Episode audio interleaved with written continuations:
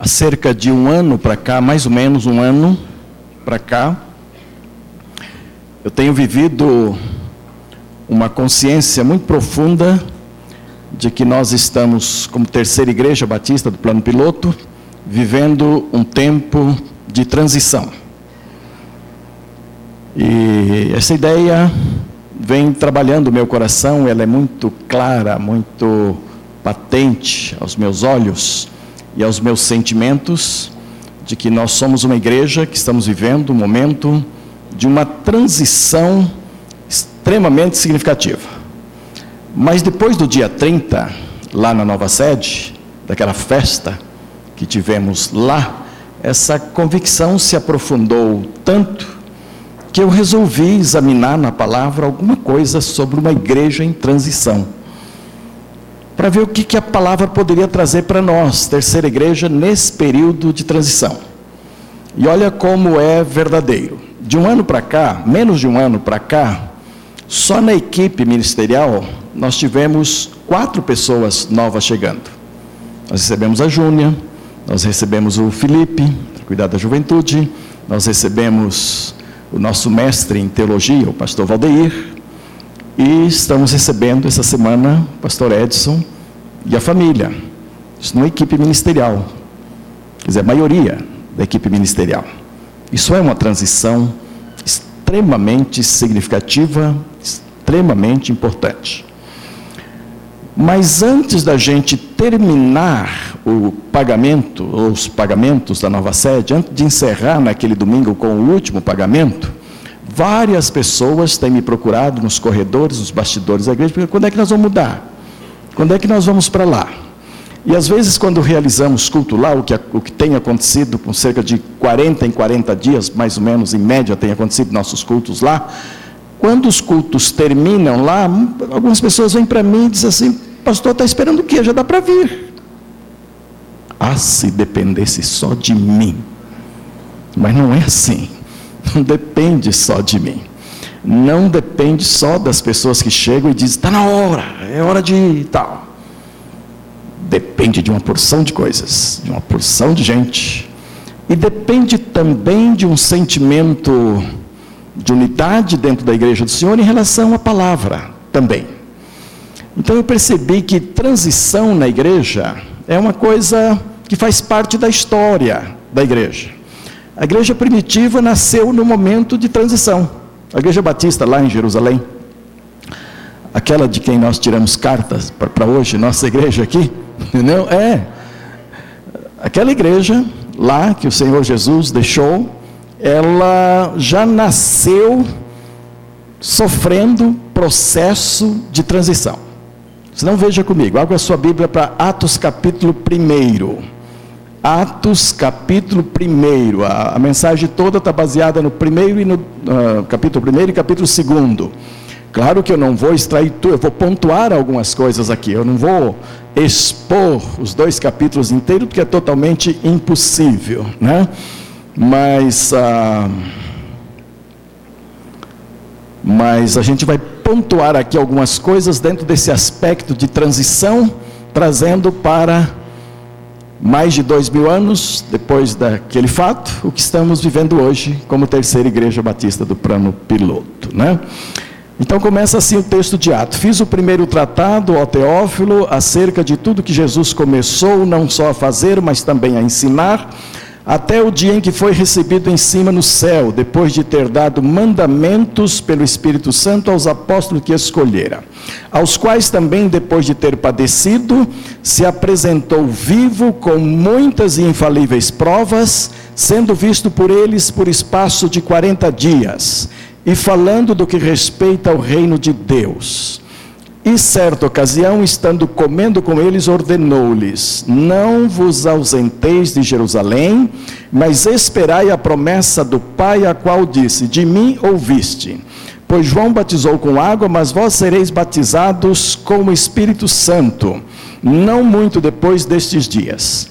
E aqueles que se haviam reunido perguntaram-lhe: Senhor, restaurarás tu neste tempo o reino a Israel?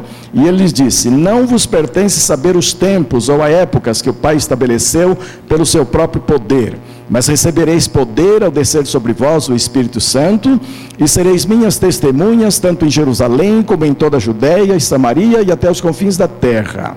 Depois que lhes disse isto, vendo eles, foi elevado às alturas, e uma nuvem o recebeu, ocultando-o aos seus olhos. E estando eles com os olhos fitos no céu, enquanto ele subia, de repente, junto deles se puseram dois homens vestidos de branco, os quais lhes disseram: Varões galileus, por que estáis olhando para o céu? Esse Jesus, que dentre vós foi recebido em cima no céu, há de vir, assim como para o céu o vistes ir. Então voltaram para Jerusalém, do monte chamado das Oliveiras, que fica perto de Jerusalém, à distância do caminho de um sábado, e tendo chegado, subiram ao cenáculo, onde permaneciam. Os presentes eram Pedro e Tiago, João e André, Filipe e Tomé, Bartolomeu e Mateus, Tiago, filho de Alfeu, Simão o Zelote, Judas, filho de Tiago. E todos estes perseveravam unanimemente em oração e súplicas com as mulheres, e Maria, mãe de Jesus, e seus irmãos. O versículo seguinte vai dizer que o total de pessoas que estavam ali era de 120 pessoas, o embrião da igreja que já começava a viver um período de transição. Jesus não estava mais fisicamente entre eles. Eles haviam visto o Senhor subir para as alturas depois de ressurreto e ser levado numa nuvem, e esta era uma tremenda transição para a igreja. Não estamos mais com, ele não está mais conosco. E então as promessas que ele havia feito lhes foram lembradas neste momento, dizendo que eles deveriam permanecer orando. Então, meus irmãos, a primeira coisa que uma igreja em transição precisa continuar fazendo, e se não estava fazendo, precisa aprender a fazer, é orar. Orar, orar e orar. E aquelas 120 pessoas se reuniram no cenáculo e permaneceram em oração, diz aqui a palavra de Deus. Momento de transição é sempre momento de coisas novas, momento de decisões novas, momentos de direcionamento novo e mais do que nunca nesse momento a igreja precisa de encontrar esses direcionamentos como resultado de oração. Há um povo que trabalha muito nesse momento na igreja, que é o povo da área administrativa, o povo que trata da, da administração da coisa. E o pastor também trabalha muito neste momento, procurando sentir a vontade de Deus, o que o povo está sentindo, por onde estamos andando, reuniões e reuniões e reuniões. Mas há um outro povo que sustenta tudo aquilo em oração. E é muito importante. No mês de junho, quando estivermos comemorando o aniversário da igreja, nós vamos. Cadê o nosso jornalista ali? Nós vamos lançar o livro, né, Fábio? Nós vamos lançar o livro da igreja, da história da igreja, da história específica da compra do terreno, dessa batalha toda de sete, oito anos aí. E lá naquele livro, alguns irmãos, quando lerem, vão lembrar facilmente, outros vão conhecer que nesta batalha toda, enquanto alguns estavam tratando de negociações e os negócios estavam ocorrendo e a gente estava quase fechando negócios, aqui embaixo havia um grupo que orava insistentemente e colocava diante do Senhor as nossas decisões. Pois bem, houve um dia em que nós estávamos com cheque pronto para dar o sinal num negócio, para fecharmos um negócio, e nós estávamos com dois sócios daquele colégio, era o JK Júnior ali, quase compramos aquela escola. Houve gente que já sonhou dando aulas ali dentro daquela sala, oh, tal. Parece que era de Deus. Mas um grupo estava orando aqui. E quase no momento de passar o cheque, assinar o contrato, assinar o recibo, eis que Deus mostra o grande perigo em que estávamos enfrentando e que iríamos cair se nós obedecêssemos. Está bem escrito lá pelo nosso querido jornalista ali, o Fábio. Está bem escrito, está tá bonito o texto, entendeu? De como Deus agiu naquele momento. Meus irmãos, a igreja continua tendo um grupo de oração, continua tendo um grupo de intercessores, e esses com certeza estão carregando o piano o tempo todo aqui em matéria de oração. Mas na verdade, aqui, aquele embrião da igreja foram todos orar. E, e, é claro que é preciso ter um grupo sustentando sempre, assim como a igreja tem vários grupos que trabalham em várias áreas diferentes. Não estão errados aqueles que estão administrando e que estão correndo na linha de frente com o pastor procurando solução. Não, eles estão cumprindo o papel deles. É preciso que tenhamos esses homens, é justo que tenhamos estes homens fazendo esse trabalho, mas é preciso que haja outros que estejam sustentando em oração para que aqueles que estão lá na frente ocupados com estas decisões não venham errar. E isto é oração. Então, uma igreja em transição precisa mais do que nunca de oração. Então, eu quero convocar os irmãos para que orem mais do que têm feito. Às vezes eu vou lá para a porta cumprimentar o pessoal e pessoas que nunca vieram aqui à frente, nunca subiram nesta plataforma, acho que nunca vão subir, ou porque são tímidas demais, ou porque não são convidadas para subirem aqui. Mas elas chegam lá na porta, me abraçam e dizem assim, pastor, essa semana eu orei a semana inteira, pelo senhor e pela igreja. Oh, que bênção! São essas pessoas. Que a igreja nunca vai saber, nunca vai notar, nunca vai perceber, nunca vai bater palmas para elas, mas são pessoas que levam a sério a vida de oração e que têm listas de oração da sua igreja, que não inclui só o pastor ou só os pastores, só a equipe, mas que oram mesmo pelas circunstâncias que a igreja está atravessando, pelo momento que a igreja está atravessando, e eu quero nesta noite convocar você Neste momento de transição, nós precisamos de orações dobradas em relação àquelas que normalmente já fazemos. Se você sentir-se convocado por Deus, venha engrossar o grupo de intercessores, venha para as reuniões de domingo às 18 horas para orar com esse grupo, para abençoar este grupo em oração. Ore na sua casa, ore todo o tempo, porque nós não podemos errar na transição. Esta é a grande questão com Deus. Deus não quer que uma igreja erre no momento de transição e lá na frente diga, ah, erramos porque estávamos em transição. Não pode. Na transição é o momento que precisamos buscar e resolver a vontade de Deus. Também no momento de transição, essa igreja estava resolvendo problemas administrativos também. Ah, vejam comigo no capítulo 1, os versos ah, 21 em diante. Olha aqui. Portanto, é necessário que dos homens que conviveram conosco todo o tempo, as Bíblias devem ficar abertas em Atos 1 e 2, que eu, vou, eu estarei buscando alguns versículos, tá bom? Então veja lá.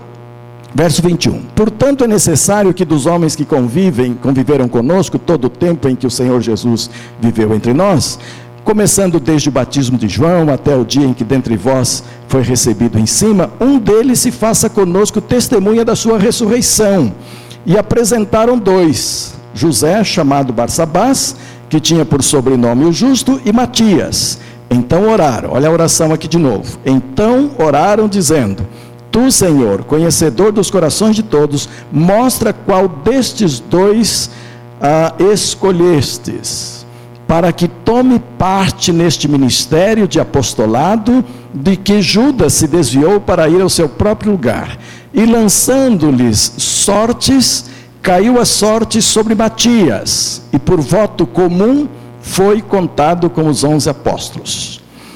Aqui está a base porque eu chamei de Igreja Batista lá em Jerusalém, porque eles votavam. O Batista gosta de votar, gosta de levantar a mão, à direita, à esquerda, sim, não fica de pé, sem voto.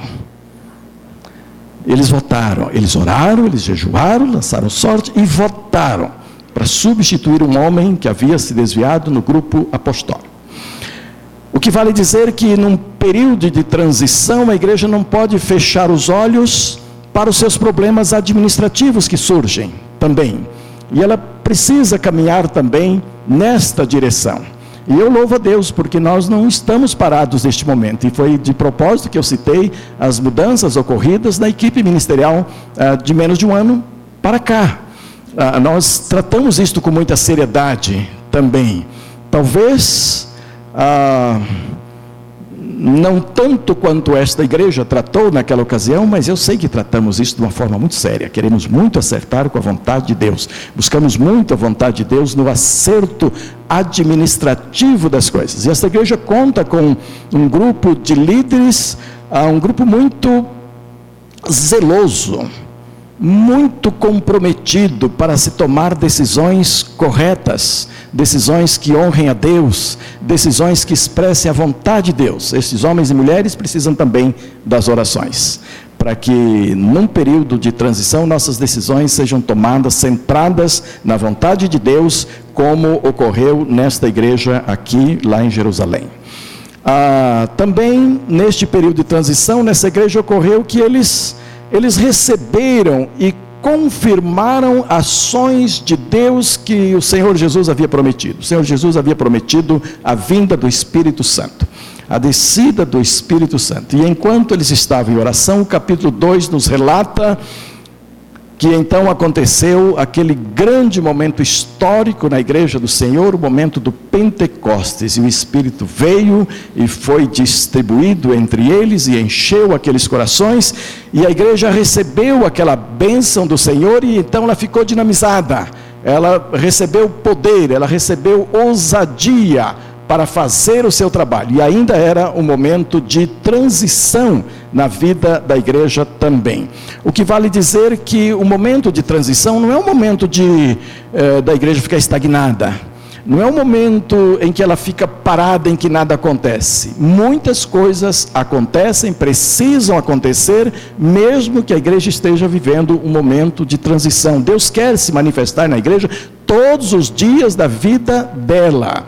E não há nada que, que deva impedir a ação de Deus sobre a nossa vida, sobre a vida da igreja, quando ela de fato quer servir ao Senhor, busca servir ao Senhor em todos os momentos. E aquele foi um momento histórico que transformou completamente a vida da igreja no meio de um momento de transição. O que vai, claro que nós não, nós não precisamos e não vai haver outro Pentecostes, outra descida do Espírito. Ele veio para ficar e ele está conosco e ele habita em nós. Mas às vezes vamos ficando tão distante da nossa relação com o Espírito Santo de Deus que parece que ele não desceu. Parece que não veio. Ou parece que está inerte e que não está mais orientando a igreja do Senhor. E no momento de transição, a igreja precisa mais do que nunca perceber que ela é propriedade exclusiva do Senhor Jesus Cristo e é conduzida pelo seu Espírito Santo. Há uma necessidade deste direcionamento espiritual. Mais uma vez aqui, há necessidade de que a igreja continue orando, continue buscando, dependendo de Deus, em todos os aspectos que ela ah, estiver enfrentando, né? Ah, logo após o Pentecostes, o que, que aconteceu? Pedro se levanta e prega aquele sermão na unção, aquele sermão extraordinário, onde quase 3 mil almas se rendem ao Senhor Jesus Cristo. Qual é o ensino daqui? É que no momento de transição, a igreja não pode parar as suas atividades principais, que tem a ver com a sua missão principal. Ah, nós agora não vamos pregar mais, não vamos evangelizar mais, até resolver se nós vamos mesmo para a nova sede ou se não vamos, quando é que vamos, como vai acontecer. Nesse período não se faz mais nada, porque temos que resolver este problema. Não, senhores. De repente é no momento de transição que o Senhor tem as maiores bênçãos para a igreja do Senhor. E é neste momento que Ele quer ver a nossa fidelidade ao extremo. É nesse momento que Ele quer ver o quantos de nós de fato estamos querendo compreender e fazer a Sua vontade, para que então a manifestação da Sua glória se torne clara, se torne objetiva e palpável. Aquele foi um momento que a igreja do Senhor não pode esquecer nunca mais. O Espírito Santo desceu, implantou-se no meio da igreja, deu a ela coragem, deu a ela vigor, deu a ela ousadia e ela não pode perder essas características, por mais ocupada que esteja com o seu momento de transição, tratando das coisas que a colocará, no nosso caso, num outro lugar físico, numa mudança de sede ou esse tipo de coisa, essas coisas não podem nos levar a desfocar a nossa visão daquilo que é principal, daquilo que o Senhor quer realmente fazer entre nós, não é? Ah, o capítulo 2 vai mostrar lá mais no final, leiam comigo, acompanhe a leitura versos 37 em diante, algumas coisas fundamentais que ocorreram nesta igreja ainda neste período de transição.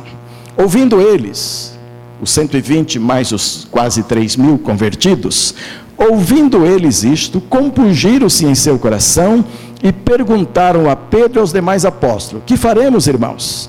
Disse-lhes Pedro: Arrependei-vos e cada um de vós seja batizado em nome de Cristo para perdão dos pecados, recebereis o dom do Espírito Santo. A promessa diz respeito a vós, vossos filhos e a todos que estão longe, a tantos quantos nosso Deus os chamar. Com muitas outras palavras dava testemunho e os exortava, dizendo: Salvai-vos desta geração perversa. Os que de bom grado receberam a palavra foram batizados, e naquele dia agregaram-se quase três mil almas e perseveravam na doutrina dos apóstolos, na comunhão, no partir do pão e nas orações. Note uma coisa. Num período de transição, a igreja precisa eleger algumas bênçãos que Deus deu a ela, alguns direcionamentos que Deus deu a ela como fundamentais, e não desprezá-las a preço nenhum. Por exemplo, a doutrina dos apóstolos.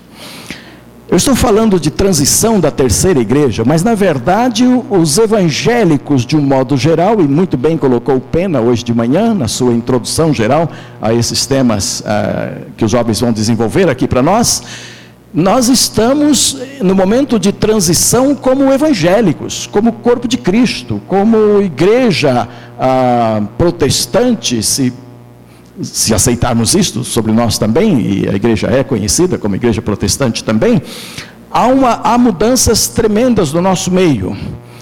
E há focos de heresias surgindo e teologias novas por todos os cantos. E uma das bênçãos nesta igreja foi que ela permaneceu firme na doutrina dos apóstolos. A doutrina dos apóstolos estava firmada na palavra de Jesus e nas Escrituras já escritas e que depois se tornaram escritas, nós sabemos, e aí temos o Novo Testamento, o conjunto dessas doutrinas dos apóstolos. E esta igreja recém-convertida ali, com aqueles 120 que formaram o embrião da igreja, eles decidiram que neste momento novo da história deles, eles não podiam abrir mão da doutrina dos apóstolos. Há igrejas hoje, meus amados, que para crescer, para somar nomes, e algumas já não somam, não somam nomes, somam números. Os crentes recebem um número ao vir para a igreja, e então ele é conhecido por um número, já não tem nomes mais.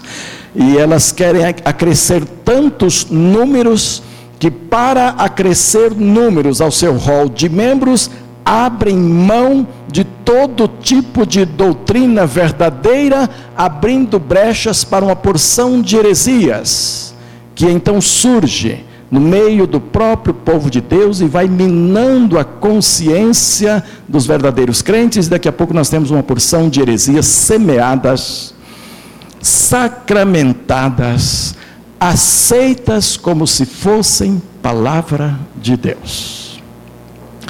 Essas heresias nascem quando uma experiência substitui a doutrina. As experiências elas podem variar das mais diversas formas. Elas podem acontecer diferentemente de uma para outra, e não há pecado no sentido delas acontecerem de forma diferente. O que não pode é tomar aquela experiência e tem que ser assim. Eu já vi heresia tão baixa, do tipo assim: olha, Deus me atendeu, mas eu orei de joelhos. Se você não orar de joelhos, Deus não vai atender. Então tive uma ovelha, coitadinha, que ouviu isso e tinha sofrido operações no joelho, e tinha ferro lá por dentro, platina e tudo, e tinha dores e tudo. E no começo, quando aceitou a doutrina que a oração só valeria se fosse ajoelhada, a pessoa ajoelhava e aumentava o valor da sua oração. Senhor, tu sabes que eu estou genuflexos na tua presença e que os meus nervos estão doloridos. Por favor, me atenda. É?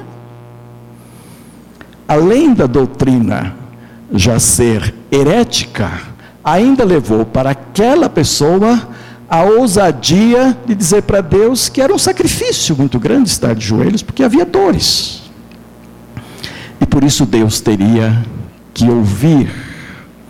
Eu gastei algum tempo para tirar aquela coisa. Aí eu fui bastante aberto nesse ensino, e eu falei que a gente pode orar de olho aberto. A pessoa ficou espantada. Tinha que ser de joelhos, de olhos fechados. Só para sentir, não pode ver nada. Mas eu falei que há, às vezes, necessidade de orar de olhos abertos. Olha, eu estou dirigindo, sinto um impacto, a necessidade de orar. Se você estiver dirigindo e sentir um impacto para orar, não, não feche os olhos, por favor. Ore de olhos abertos. Deus vai ouvir da mesma forma. E aí eu contei uma outra heresia, eu fui muito ousado e falei assim: olha, pode até orar deitado na cama. Aí a pessoa ficou brava. Pastor, que deitado na cama, pastor. Como é que Deus vai ouvir uma oração de alguém deitado na cama? E então eu contei de uma moça que atendi uma vez. Ela estava na UTI, muito mal, desenganada, aguardando a morte. Mas num momento de melhor, ela ouviu dos dois, do médico e da enfermeira que a, os atendia, que ela ia morrer. E ela lembrava apenas de um culto que ela havia assistido na vida dela numa igreja metodista. E naquele momento ela se lembrou daquele culto e ela lembrou apenas de uma palavra pastoral ao final da mensagem ou no final do culto, não lembro bem. A palavra era assim: se um dia você estiver num lamaçal muito fundo, sem nenhuma esperança mais, clame a Deus, que Ele vai te ouvir. E ela lembrou disso. Do culto ela não lembrou mais nada, mas lembrou disto. E lá na UTI, quase a morte, ela diz: Oh Deus, Deus daquela igreja lá que eu assisti. Se o Senhor existe de fato, eu estou agora na lama, eu estou à morte. Me livre, por favor. E desde aquele momento ela começou a reagir, começou a reagir, a cor começou a voltar, os médicos foram sentindo sinais de vida nela, e daqui a pouco ela estava já conversando na UTI pediu um pastor para visitá-la. Eu era muito conhecido na cidade, no hospital, sempre estava visitando. Eu fui o pastor chamado para visitá-la. É? E cheguei lá, e ela foi me contar a história dela, orei com ela, daqui a uns dias estava no quarto, depois sarou completamente e depois foi batizada. A história dela saiu num jornal da cidade, lá em Aracatuba. Nós tínhamos um jornalista na igreja que trabalhava no jornal da cidade. Na pública profissão de fé, ele achou encantadora o testemunho da moça, uh, pediu se podia publicar e publicou no jornal.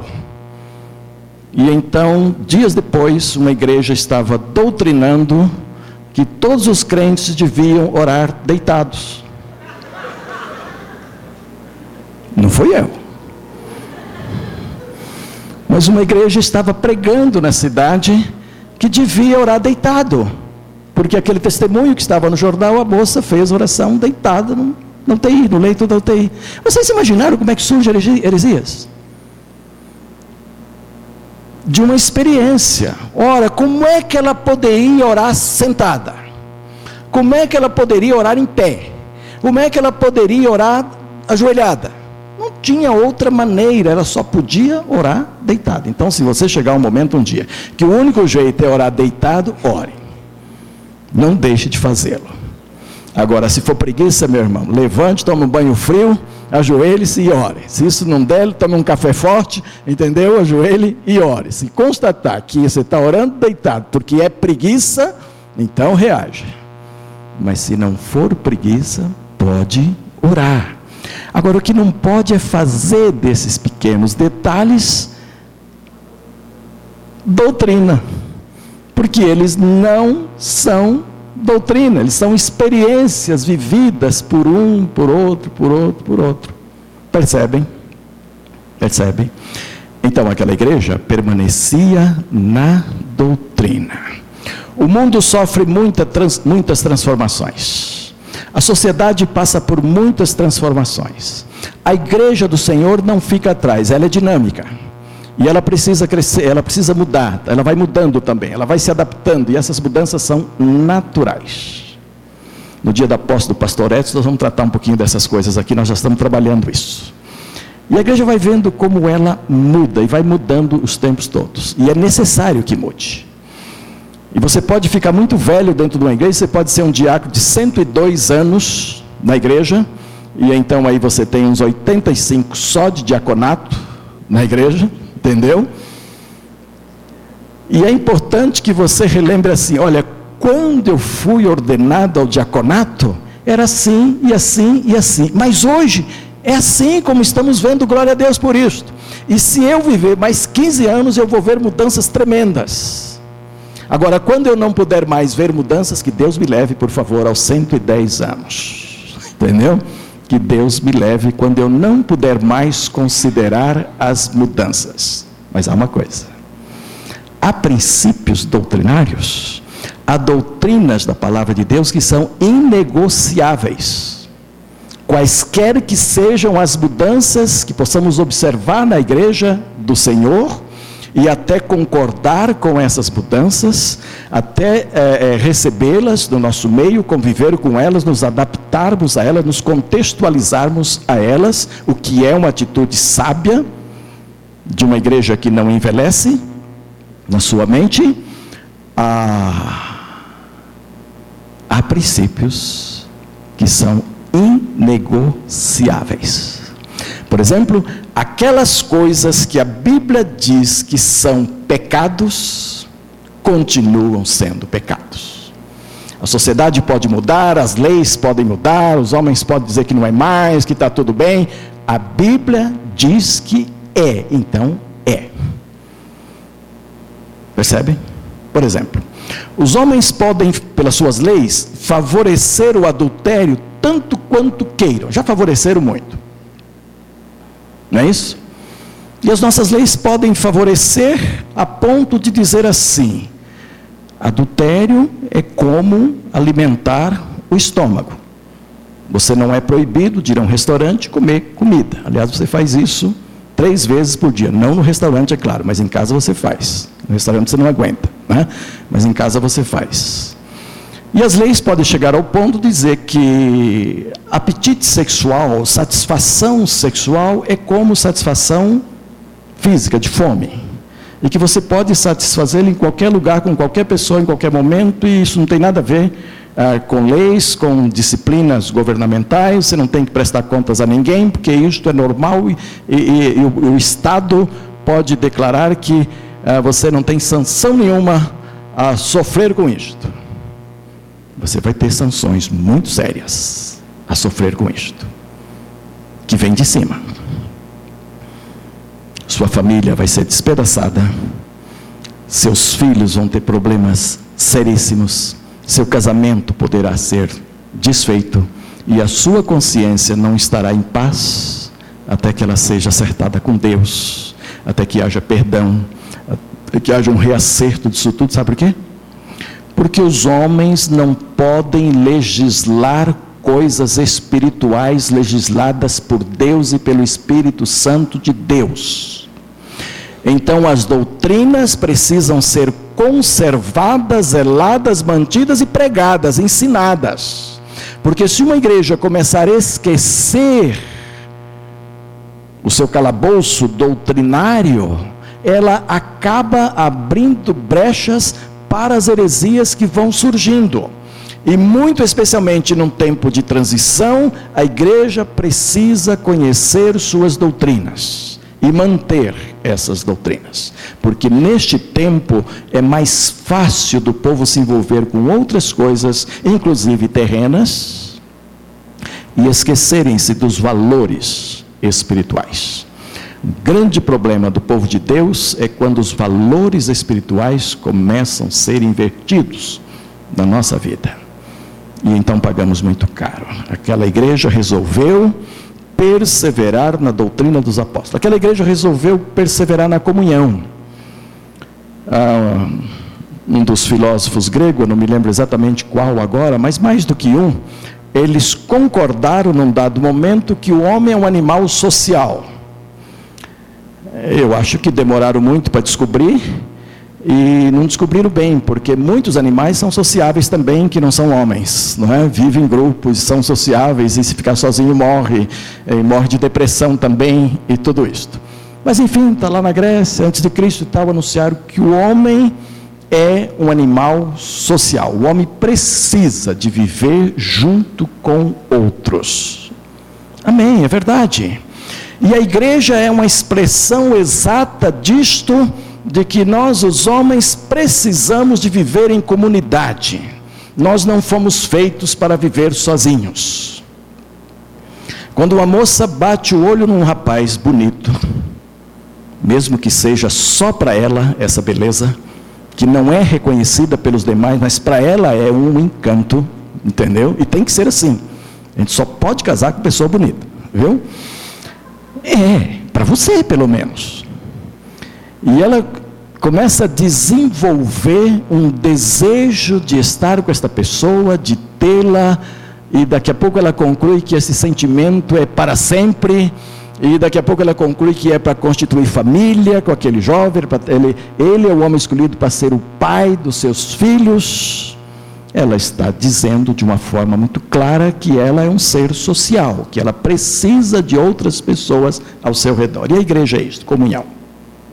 Vocês me conhecem bem e sabem do meu apreço por comunhão. Nós chegamos aqui imediatamente, compramos uma chácara que ainda não foi desenvolvida até hoje para a comunhão como a gente pensou, por N razões. Mas nós vamos chegar lá ainda um dia, é só não desistir que nós vamos chegar lá. Entendeu? Mas nada melhor hoje do que os pequenos grupos, para que as pessoas tenham comunhão, para que as pessoas se integrem, para que as pessoas estejam juntas. Eu penso que um dia vai voltar ainda. Nós já tivemos isto aqui, mas eu fui pastor de uma igreja que tinha em muito, em uma escala muito mais larga, aqueles, aqueles ajunta panelas. É aquele almoço compartilhado onde o dono da casa não arca com todas as despesas, cada um leva um pouco, né? Quem não tiver muitos recursos para levar, leva uma farofa bem feita, leva uma mandioca bem cozida e feita a mandioca lá com óleo da, da, casa de quem está recebendo, se você não tiver óleo em casa, mas leve alguma coisa. E participem juntos, naquele momento intenso de comunhão, entendeu? Ah, isso faz um bem tremendo. Se você tem uma casa razoável, comporta aí 20, 30 pessoas lá dentro, eh, sem bagunçar demais, faça uma experiência de levar um grupo para lá, para um lanche um dia à noite, e esse grupo pode até dormir ali, tomar café no outro dia da manhã, numa comunhão intensa. É possível que alguns não durmam nada, passam a noite toda falando, porque nós temos uma necessidade imensa de falar, de colocar, mas não tem problema. Se isso vai fazer parte da comunhão, se isso vai tornar você mais próximo, se isso vai é, é, tornar você mais irmão, mais... façam isto. Porque a comunhão é extremamente importante. Umas moças foram ter comunhão com a Suelen ah, uma noite dessas. E eu durmo cedo, estando, eu podendo, eu durmo cedo. Então, algumas já tinham chegado, e entre a chegada de umas e a chegada das últimas, eu já estava dormindo, de modo que nem as vi chegar. E só que eu tenho pedreiros trabalhando lá. Então disse para Bianca, avisa as meninas para não dormirem muito tarde, porque a partir das oito os homens começam a fazer barulho aqui, aí não tem jeito, né? Mas eu acordei de madrugada, bem de madrugada, e era um converseiro só lá em cima. Pareciam passarinhos. Elas vão ver. Não querem dormir, vão ver. No outro dia cedo eu saí muito cedo para um compromisso, mas quando eu voltei eu soube que quando os pedreiros começaram a bater na parede e aparelhar a madeira e tudo, não teve como moça ficar dormindo. E aí foram tomar café com aquela cara de sono e tal, entendeu? Aquela coisa. Mas foi tão gostoso, foi tão bom, fez bem para todas elas, por causa da comunhão. Quando você está sozinho ou está entre os seus e gosta de dormir cedo, você dorme cedo. Mas vai ficar com um grupo grandinho para ver. Até eu fico mais tarde. É, basta ter café, entendeu? E pão de queijo. Até eu fico mais tarde, porque a comunhão é coisa fantástica, é coisa boa. A gente acaba conversando mais. E a igreja primitiva descobriu isto muito cedo, que nós precisamos manter comunhão. Pessoas que não mantêm comunhão umas com as outras vão ficando um pouco azedas. Pronto. Ela não falou aleluia que ela costuma falar aleluia. Hoje, mas é quase igual, é verdade, entendeu? É a confirmação. Que maravilha. É verdade, vão ficando azedas. Vão desenvolvendo um certo egoísmo. Eu sou eu e ninguém mais. E começa a não reconhecer valores das outras pessoas. Começa a não reconhecer o bem que há em outras pessoas e começa a perder de aprender com outras pessoas lições tremendas. E aí perde de aprender de Deus, porque essa diversidade toda humana, que ninguém é igual a ninguém. Eu pensava que entre os japoneses, muitos são iguaizinhos, pois não são. Cada um é cada um, viu? Não tem negócio. A carinha parece, mas não é. Cada um é cada um. E essa diversidade fantástica de cada um ser único, daí aquele curso que temos aqui, Mulher Única, é fantástico exatamente por isso, porque mostra o seu valor individual, o que você é individualmente. Esta bênção que Deus deu para os seus filhos, de cada um ser cada um exclusivamente, significa que cada um pode edificar ao outro em várias áreas da sua vida, mas você só vai descobrir isto em comunidade, você só vai descobrir isto em comunhão.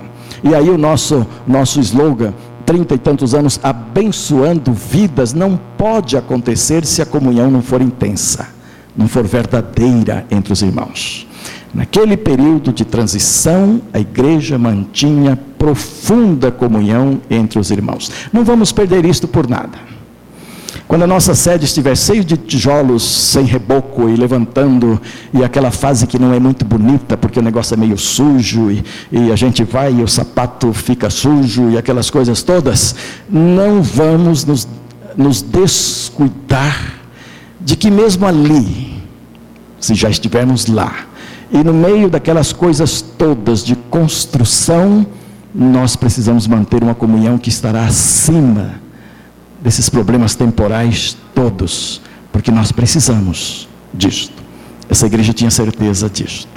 Mas também tinha lá um tal de partir de pão, que tem muito a ver com comunhão também, mas tem algumas particularidades que são próprias do partir do pão. Eu falei já do ajunta panelas, de você estar junto e comer junto, mas o partir do pão incluía também a observância à ceia do Senhor, que Jesus tinha dito para eles fazerem.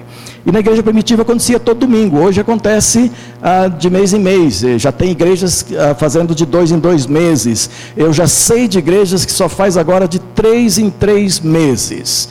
Ah, não há um mandamento que tem que ser dominicalmente, nem mês a mês, nem de três em três meses. Tem que ser regular. Tem que haver uma regularidade, para a gente não perder o foco de que o Senhor veio, morreu por nós, ressuscitou, subiu e voltará para buscar a sua. Esse foco é que não pode ser perdido. No caso nosso, parece que um mês está bom, parece que o povo não esquece, não, que Jesus está voltando. Alguns sim, descuidam tal e vivem como se ele não fosse voltar. Né? Mas a, a, o foco é esse: Jesus vai voltar. E aquele partir do pão tinha a ver com isso também. Tinha a ver com alimentação, sim, tinha a ver com festinhas nas casas, tinha a ver com o ambiente gostoso que a igreja criou, mas tinha a ver também com a obediência às ordens do Senhor Jesus Cristo. E daí eu concluo que uma igreja, num período de transição, não pode esquecer as ordens do Senhor Jesus, as ordenanças de Jesus. Não só ceia e batismo, mas as ordens de um modo geral, os mandamentos de um modo geral que o Senhor Jesus Cristo nos deu. E também diz aqui o texto que aquela igreja permanecia nas orações. Então aparece já três vezes a questão das orações. Talvez para dizer para nós que num período de transição a igreja precisa orar duas vezes mais, três vezes mais do que o seu normal para que ela impeça toda possibilidade de erros. Quero ainda concluir assim: aqui forma uma base, é esse perseverar na doutrina dos apóstolos, comunhão, partir do pão e orações, forma como que uma base em que a igreja precisa estar sustentada, precisa estar em cima. Uma figura muito boa para isso é a figura de um carro, por exemplo.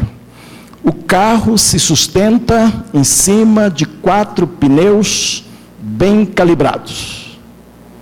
Pensa nessas quatro facetas da igreja aqui, nessas quatro atitudes que a igreja tomava ali, como quatro pneus do carro sustentando. Quando uh, uh, os policiais insetam uma perseguição a um carro de um bandido e tudo isso, onde é que eles atiram? Eles miram no pneu, às vezes erram e acertam outros lugares que não deviam e tal. E chega até acertar o sujeito mesmo, o meliante que eles dizem, não é?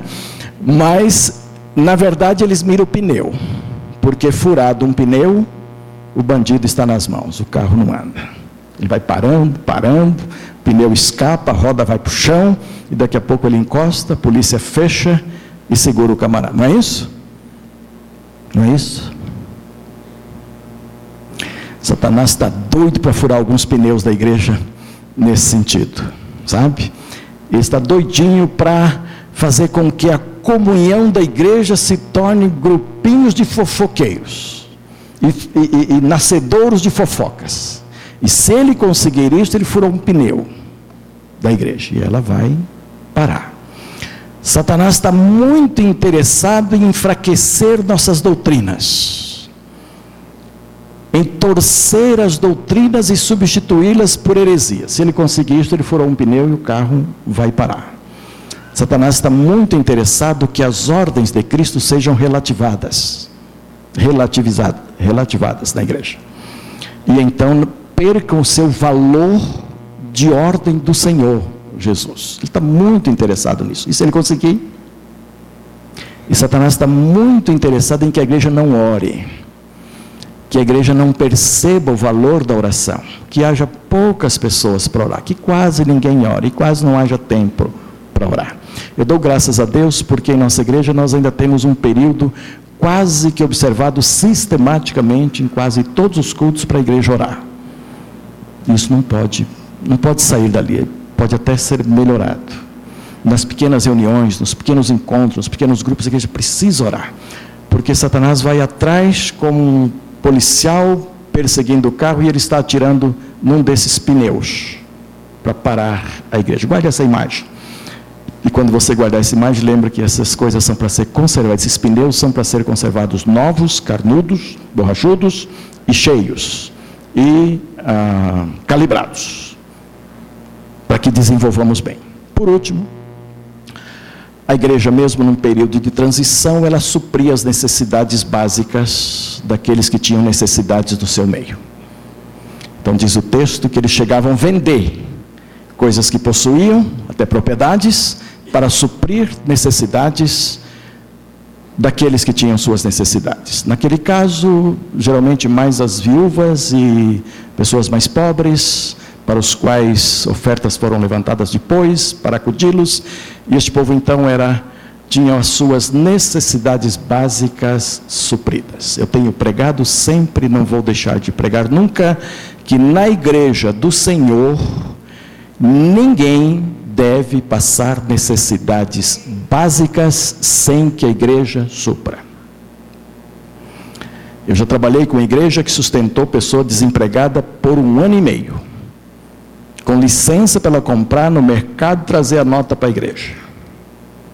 Mas, meus irmãos, quando Deus botou a bênção sobre esta pessoa e ela começou a ter salário, então ela dizimava, ofertava e ofertava uma parte especial para a caixinha de suprir necessidades alheias. E eu me lembro, quando foi necessário suprir um outro desempregado, esta pessoa se levantou e disse: Além da igreja que vai dar isso e aquilo, eu darei licença para comprar onde eu compro, no meu nome, e segurarei isto até o emprego surgir.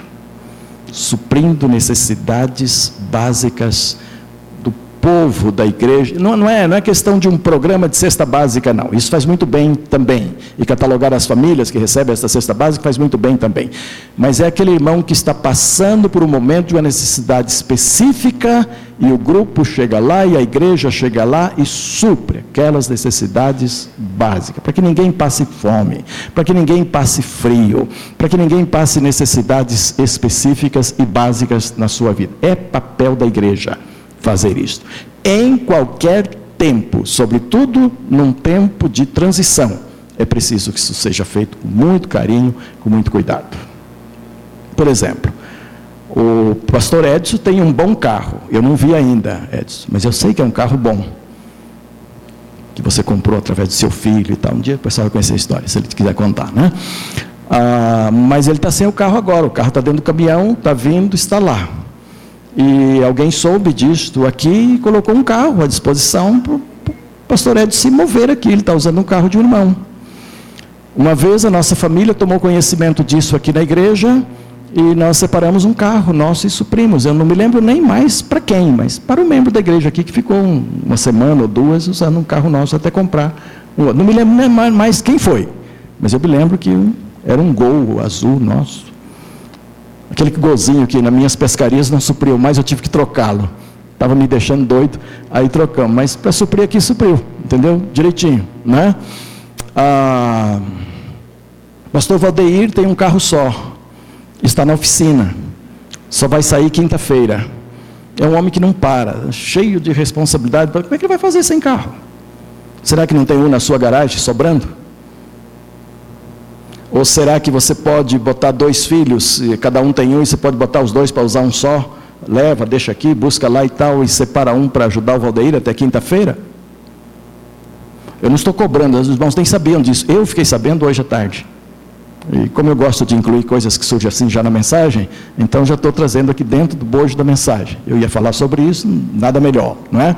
Mas eu espero que ao final do culto alguém procure o Valdeir e diz, olha, eu tenho um carro lá, Use meu carro até quinta, ou até sexta, ou até a hora que você precisar. Quando eu cheguei aqui, eu, eu trouxe o meu carro. O meu carro não veio no caminhão, veio comigo. Mas logo depois quebrou. E eu me lembro da Mirinha, o Lúcio, que. Não sei se vocês lembram disto, mas eu usei um carro da Mirinha do Lúcio por mais de uma semana aqui, enquanto o meu consertava. E carro gosta de quebrar, lá na frente quebrou de novo e eu usei mais uma semana do, do, do Marco Lessa. É, carro do pastor quebrou. Está aqui um carro, pastor. É interessante, lá naquela igreja as necessidades eram supridas para as viúvas e para os pobrezinhos. Aqui é para a equipe ministerial. tá certo? Eu não sei se tem qualquer ensino eh, básico nisto, mas tem sido assim. São exemplos assim, não é? Lá eram as viúvas e os pobrezinhos. Aqui é a equipe ministerial que tem suas necessidades de vez em quando e a gente tem ousadia de chegar aqui e colocar. Mas não é só temos suprido necessidade de pessoas, às vezes, bastante carentes. E isso é louvável no povo de Deus. Isso é grandioso no povo de Deus. E é preciso que isso se mantenha, até que Deus faça a transição completa.